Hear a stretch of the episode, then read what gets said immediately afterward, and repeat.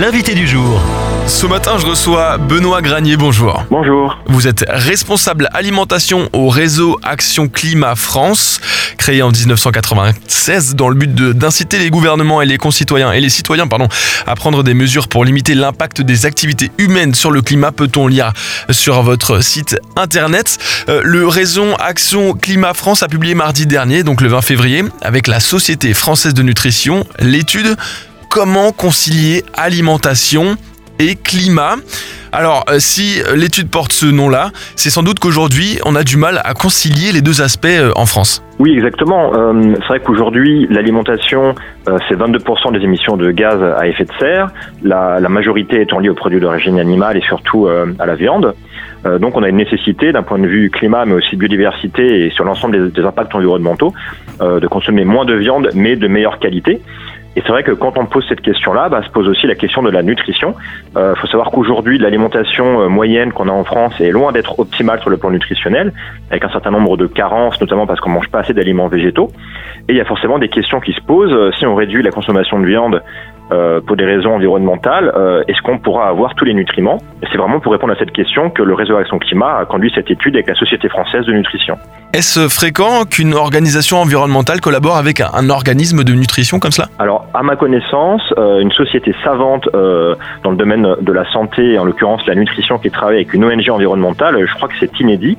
Euh, il y avait déjà eu une première collaboration entre la Société française de nutrition et le Réseau climat euh, il y a un deux ans, où on avait organisé ensemble une série de webinaires qui s'appelait Quelle alimentation pour la santé et la planète et c'est suite à cette collaboration qu'on a souhaité euh, travailler ensemble sur un rapport pour apporter des éléments nouveaux pour les politiques publiques et pour sensibiliser aussi l'ensemble de la population. On peut lire dans cette étude qu'en France, après deux décennies de baisse entre 1990 et 2012, la consommation de viande euh, par habitant affiche une hausse depuis une dizaine d'années.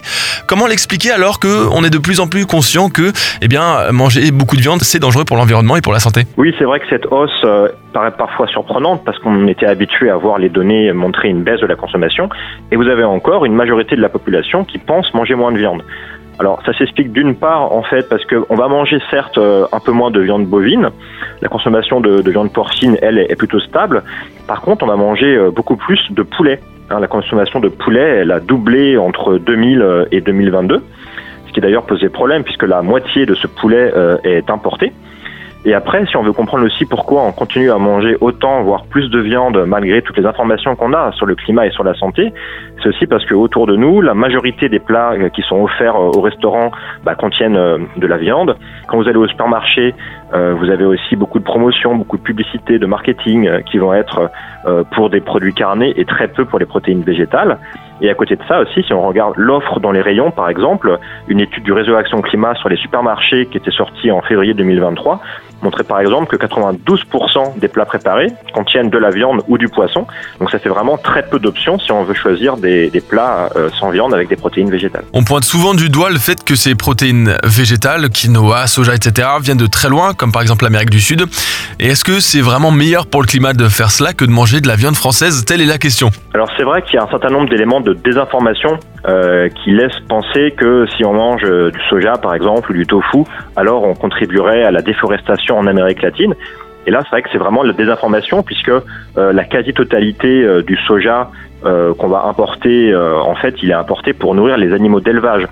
Par exemple, si vous mangez 100 grammes de blanc de poulet, il a fallu 96 grammes de soja pour nourrir ce poulet. Donc aujourd'hui, ce qui contribue à la déforestation, c'est vraiment de manger de la viande, euh, soit de la viande euh, importée, mais soit aussi de, la viande française qui vient d'élevage intensif dans laquelle euh, vous avez énormément de soja pour nourrir les animaux. Votre étude souligne, je cite, que réduire de 50% la consommation de viande permettrait d'atteindre les objectifs climatiques de la France tout en améliorant la santé de la population, ce qui équivaut à environ 450 grammes de viande par semaine, toute viande confondue. Est-ce bien cela Pour que la France atteigne ses objectifs euh, climat, on est obligé de passer par ce moins 50% de viande.